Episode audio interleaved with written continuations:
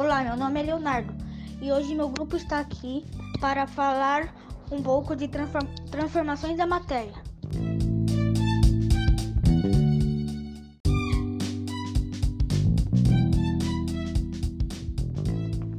Oi, meu nome é Naida e eu vou falar sobre as transformações da matéria. Elas são como quando misturamos ingredientes que depois de algum tempo no forno viram um bolo, ou quando colocamos água em formas e levamos ao freezer para que vire gelo. Apesar dessas e outras alterações sofridas pela matéria serem chamadas de transformações, existem algumas diferenças entre relações ao tipo de transformações sofridas, que pode ser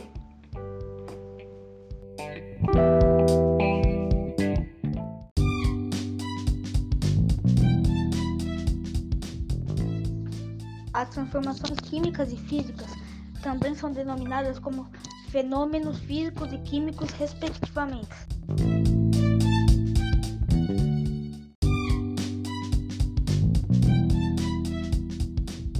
Mas transformações físicas da matéria, a forma é o estado físico da substância. Para mudar, porém, não ocorre a formação de novas substâncias.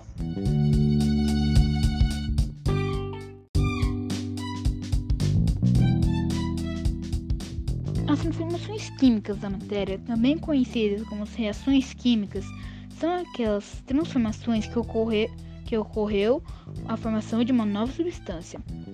Ao, para saber se houve realmente uma transformação química, você pode procurar as evidências. As evidências são mudança de cor, liberação de um gás, formação de um sólido, aparecimento de chamas, ou iluminosidade.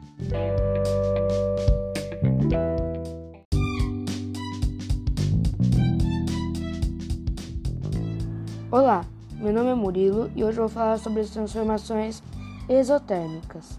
As transformações químicas e físicas podem ocorrer com a absorção ou liberação de energia na forma de calor.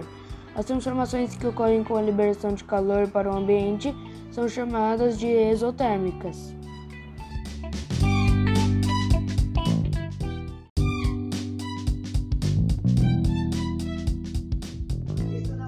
Olá, meu nome é Lucas e eu vou falar sobre, sobre as transformações endotérmicas.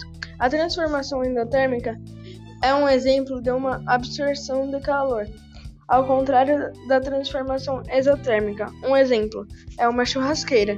Se você chegar perto dela, você se sente aquecido.